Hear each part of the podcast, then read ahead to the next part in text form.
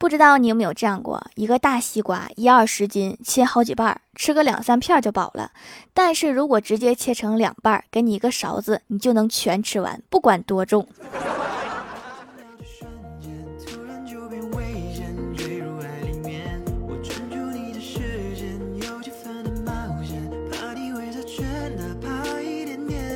Hello，喜马拉雅的小伙伴们，这里是糗事播报周二特萌版，我是你们萌豆萌豆的小薯条。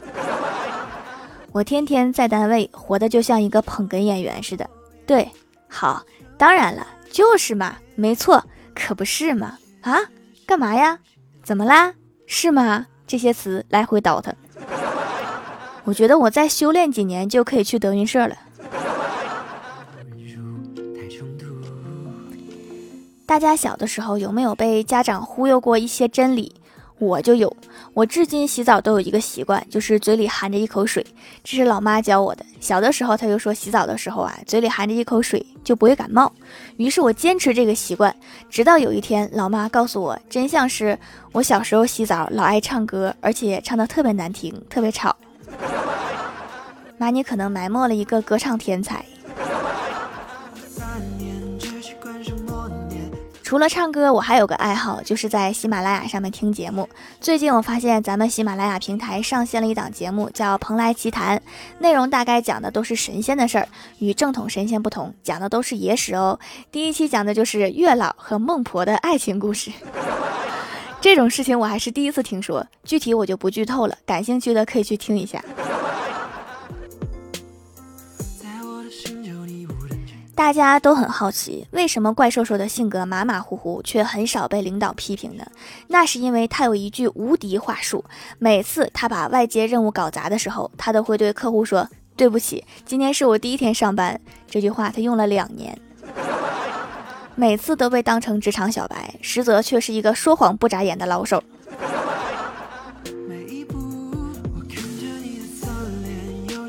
上周末我去怪兽兽家玩，看到他正在煮意面，我惊讶地说：“你这个厨房杀手居然还会煮面！”怪兽兽得意洋洋地说：“那是当然，我可是专门学过的。”我接着问我说：“你知道如何判断意面是否熟了吗？”怪兽撸起袖子说：“看着，我给你示范。”然后他就用筷子挑起一根面条，然后啪一下往墙上的瓷砖上甩，然后对我说：“看，粘上了，这就是熟了。”这煮意面原来这么费强啊！今天早上外面下起了大雨，大家上班都迟到了。我们领导说今天情况特殊，就不记大家迟到了。我说太好了，我听天气预报说了这三天都有雨。领导指着我说：“你明知道今天有雨，为什么不早点出来？今天算你迟到。”我就不该说话。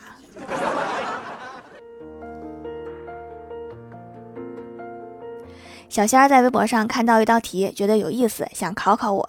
说如果睡前两个小时不能上网了，你准备利用这两个小时做什么？我不加思索地说：叫人过来查查为什么不能上网。他不能上网肯定是有原因的，对不对？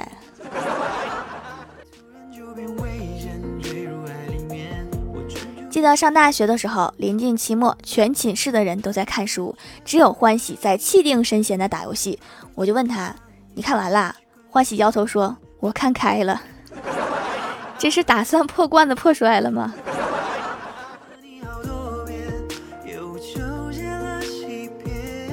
午休的时候，我问前台妹子：“第一对把你带进北极圈的 CP 是谁？”前台妹子小声跟我说：“我年少无知的时候，曾经喜欢过鲁迅和周树人的 CP。”那一句“你们找鲁迅，关我周树人什么事儿？”我一度脑补成为他为了心爱之人的隐忍，直到后来我才知道鲁迅原名周树人。冷知识：北极圈 CP 是指冷到没人爆料，可能等上一个月都看不到新粮食的 CP，参与人数极低的都可以被称为北极圈 CP。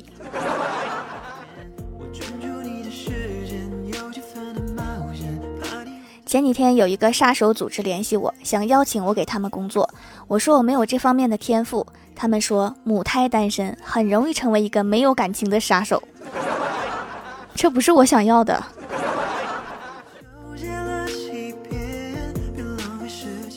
郭大嫂和郭大侠吵架，吵得特别厉害的时候，郭大嫂忍不住大声吼道：“你能不能站在我的位置想一想？”郭大侠愣了一下，然后把郭大嫂挤在一边，站在他刚才的位置思考了一下，说道：“吵个架还要换位置，你可真特别，滚犊子！”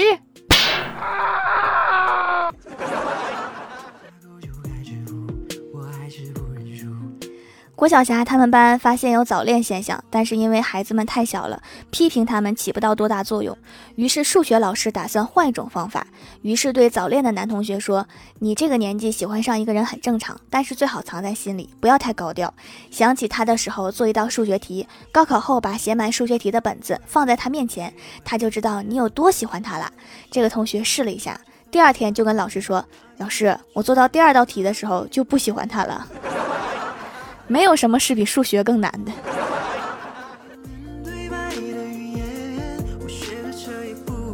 上周五，郭晓霞他们班班主任布置周末作业。同学们，今天是星期五，为了奖励你们连续签到五天，特意送你们豪华作业大礼包。只听郭晓霞高兴的举手说：“老师，我上周感冒了，请了一天假，不够五天，是不是不用领啦？”老师笑着说：“没关系，送你一张补签卡。”这应该就是从天堂跌入地狱的感觉。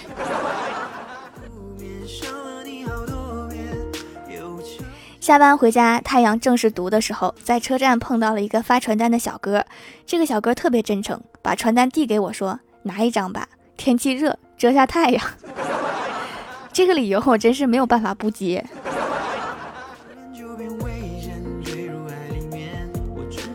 晚上回家发现我哥心情不怎么好，我就问他怎么了。我哥说我不想干了，昨天跟公司提出了离职。自从我提出了离职，今天一天轮流给我做思想工作。我说这不挺好的吗？这是公司重视你啊。然后我哥接着说，总监聊完，人事经理，人事经理完了，文案大佬，文案完了，人事经理过来传达老板的思想，四轮了，我累了。我接着问：“那你还想走吗？”我哥突然大声说：“就没有一个人拿金钱诱惑我吗？为什么呀？我看起来那么高风亮节吗？” 公司觉得你需要的是大饼，不是金钱。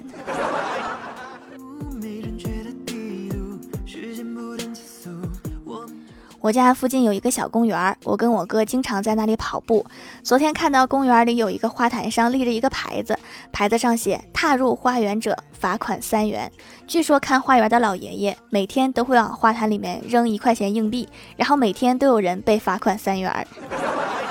这是一个稳赚不赔的买卖。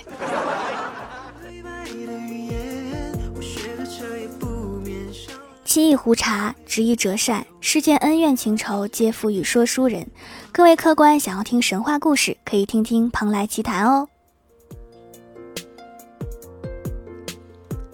Hello，喜马拉雅的小伙伴们，这里依然是糗事播报周二特蒙版。想听更多好玩段子，请在喜马拉雅搜索订阅专辑《欢乐江湖》，在微博、微信搜索关注 NJ 薯条酱，可以关注我的小日常和逗趣图文推送，也可以在节目下方留言互动，还有机会上节目哦。下面来分享一下听友留言。首先，第一位叫做姓优，他说：“条条，我来留段子啦。”李逍遥回忆中学时的事：以前帮同学送情书给女生，女生看都没看就扔进垃圾桶里，他赶紧解释。不是他写的，女生就赶紧捡起来看。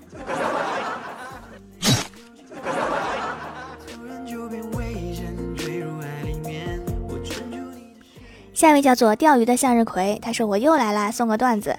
一个猎人领着猎犬去打猎，当他们正走在山间一条小路上的时候，看见一只狼蹲在小路中间，于是猎人就端起手中的猎枪。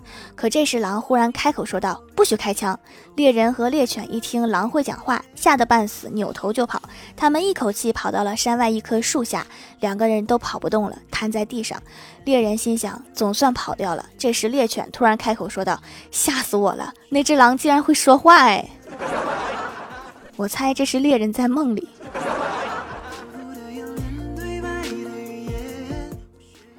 下一位叫做丑丑羽绒静清，他说去取钱的时候，千万不要让别人看到你的余额，不然会被笑话。也千万别去柜台取，柜员也会笑话你的。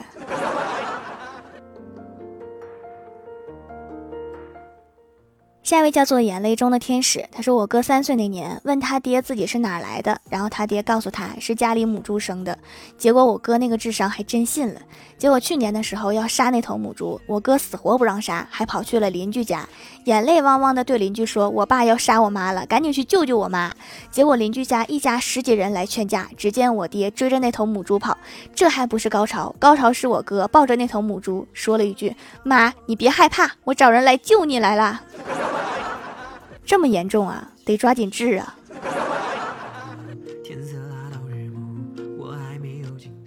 下一位叫做薯条学生，他说一天郭大侠和郭大嫂去给老祖宗上香烧钱，一到地方发现没有带冥币，郭大侠让郭大嫂去买冥币，自己则在凳子上等着。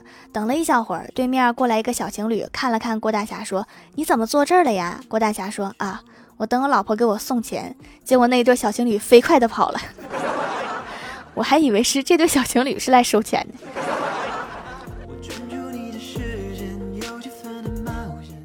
下一位叫做一个不知道昵称的九妹，她说李逍遥给他的一个前女友发微信说：“我们还有可能吗？”前女友决绝的回答：“不可能。”李逍遥痛哭流涕说：“我知道你有胃病，每一次都会用温暖的胸膛为你暖好冰水，你能吗？”前女友淡定的说：“他不能啊，但是他花钱帮我把胃病治好了。”贫穷限制了他的择偶权。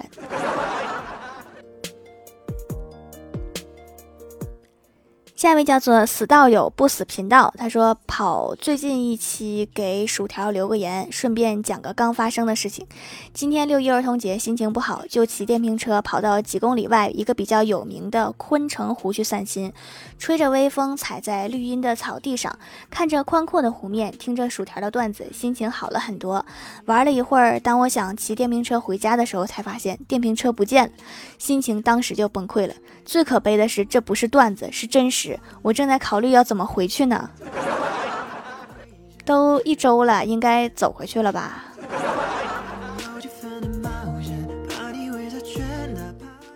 下一位叫做智慧的风，他说：“条留个段子，郭大侠在玩手机，这时郭大嫂化完妆对他说：‘霞霞，我美吗？’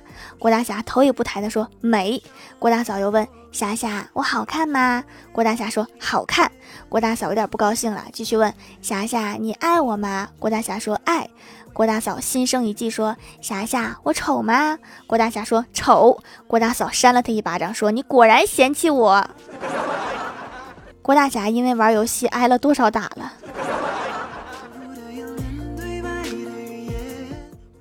下一位叫做 “Hello 未燃烟火”，他说：“有人讨厌你，你也要马上讨厌他，这是做人最基本的礼貌。”我不光讨厌他，我还会拉黑他。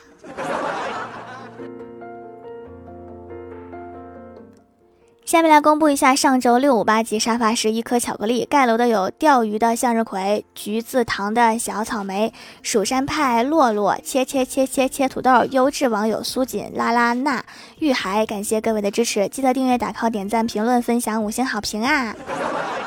好了，本期节目就到这里了，喜欢我的朋友可以来蜀山小卖店支持一下我。以上就是本期节目全部内容，感谢各位的收听，我们下期节目再见，拜拜。